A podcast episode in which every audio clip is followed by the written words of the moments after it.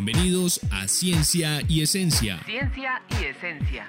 Ciencia es una rama del conocimiento de la humanidad. Para darle solución a un determinado problema. Se basa en la observación, experimentación. Experiencias teórico-prácticas. La ciencia es el norte de la humanidad. Ciencia y Esencia, el podcast en frecuencia con el conocimiento.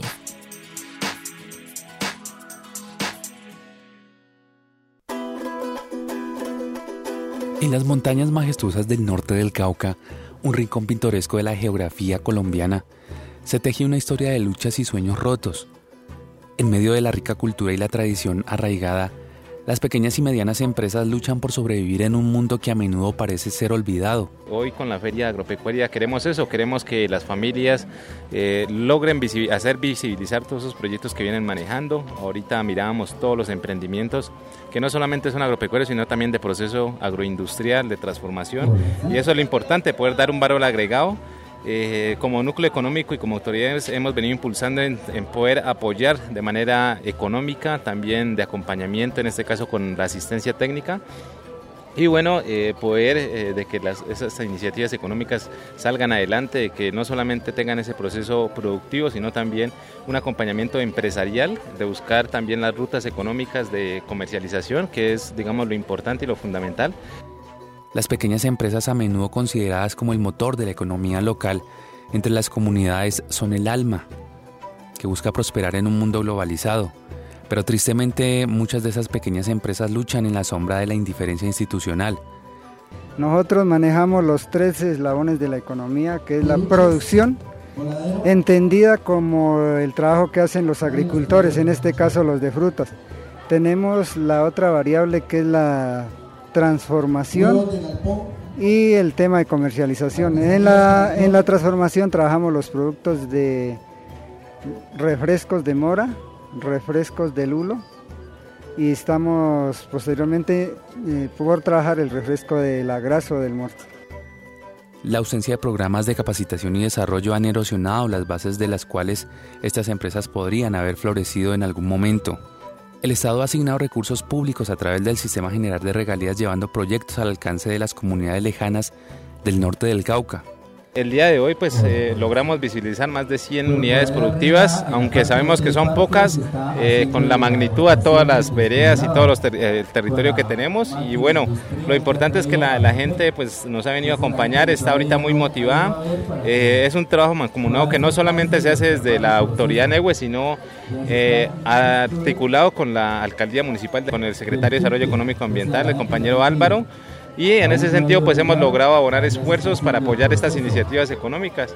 En algunos momentos hemos logrado apoyar con insumos agropecuarios, como lo decía también el acompañamiento pues es vital y por eso pues también eh, pues queremos resaltar ese también esa disciplina y la responsabilidad de la gente que a través de la ejecución y acompañamiento de la Gobernación del Cauca y la Secretaría de Desarrollo Económico y Competitividad denominado Implementación de Negocios, ha hecho una apuesta para el mejoramiento de la competitividad y desarrollo económico en estas regiones. El tema de innovación es clave en, esto, en este proceso y uno de los ejes fundamentales que se debe trabajar en estas empresas es el tema de la adquisición del conocimiento. ¿Cómo se hace eso? Se hace a través de la gestión, a través de los convenios con, en este caso, con las entidades del gobierno nacional, eh, organizaciones privadas el SENA, el mismo SENA y, personal que ha apoyado. Y últimamente, pues, o inicialmente, perdón, nos basamos simplemente en adquisición de conocimiento, en capacitarnos.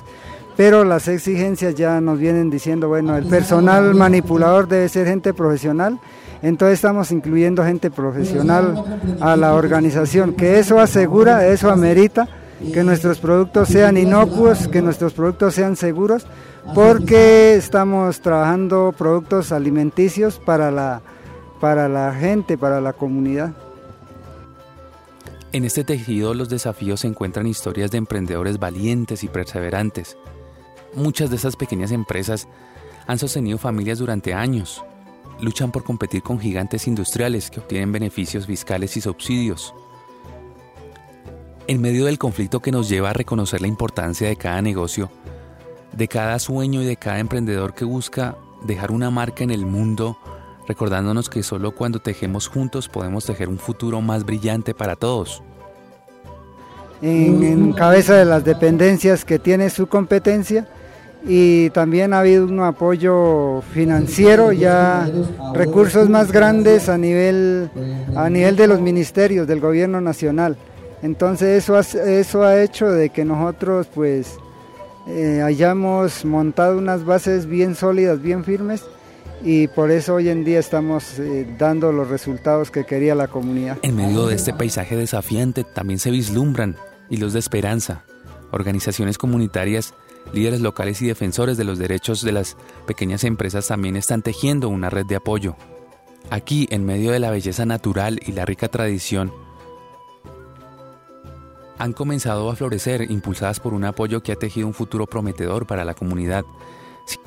Sin embargo, un viento de cambio comenzó a soplar en el Cauca cuando un grupo de líderes locales defensores de las pequeñas empresas se unieron a brindar apoyo a emprendedores a través de talleres de capacitación, programas de mentoría y creación de espacios para la promoción de productos locales, que comenzaron a tejer una red y un apoyo sólido en el mercado. Esos productos son de una agricultura, como le decía hace rato, de una agricultura limpia, donde los agricultores, hombres y mujeres, recibieron capacitaciones de cómo trabajar una fruta más sana.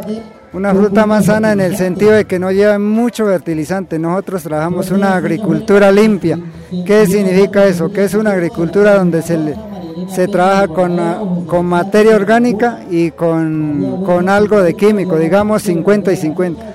Ese producto llega a la planta, se hace todos los procesos de recepción, la validación y luego ya pasa a procesamiento siguiendo toda la normatividad, en este caso la ley 2674 del 2013. A través de los eventos locales como trueques y campañas en redes sociales llevaron a rincones más amplios, tejiendo un vínculo emocional entre los productos y los consumidores.